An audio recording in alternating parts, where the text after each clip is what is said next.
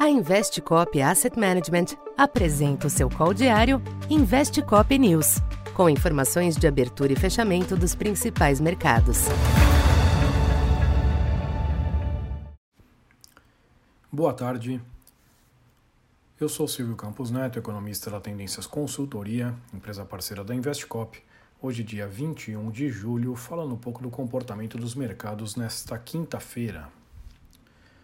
Após um início de sessão mais cauteloso, diante do ajuste mais intenso que o esperado dos juros pelo Banco Central Europeu, os mercados internacionais retomaram certo fôlego no restante do dia.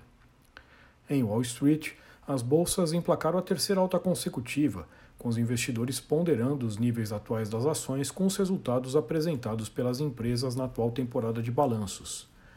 Neste ambiente, o S&P 500 apresentou variação de 0,99% hoje.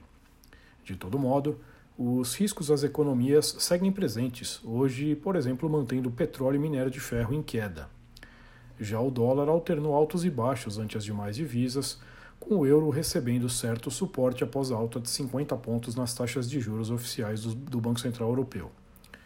Aqui no Brasil, o novo aumento vigoroso dos juros no mundo avançado voltou a pesar sobre câmbio e juros em um contexto já afetado por preocupações internas.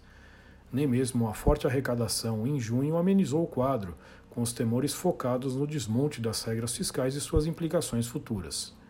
Com isso, o câmbio superou 5,50 no intraday, fechando o dia em 5,49, alta de 0,65, renovando a máxima desde janeiro. Os DIs médios e longos voltaram a subir após o breve alívio de ontem. Já o Ibovespa conseguiu pegar carona na melhora das bolsas externas, retomando os 99 mil pontos, alta de 0,7, apesar do menor ímpeto das commodities. Para esta sexta, os mercados internacionais devem continuar digerindo os movimentos recentes, em uma semana que tem sido marcada por alguma melhora nas bolsas. No entanto, as prévias de julho dos índices PMI de atividade na Europa e nos Estados Unidos merecem atenção, dado que um maior enfraquecimento deve pesar.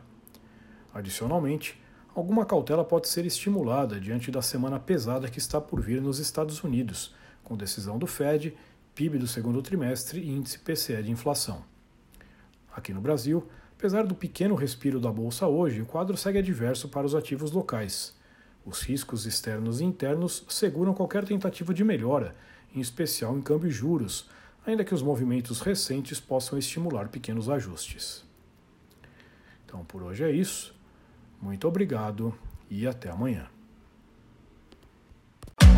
Essa foi mais uma edição Investe Cop News.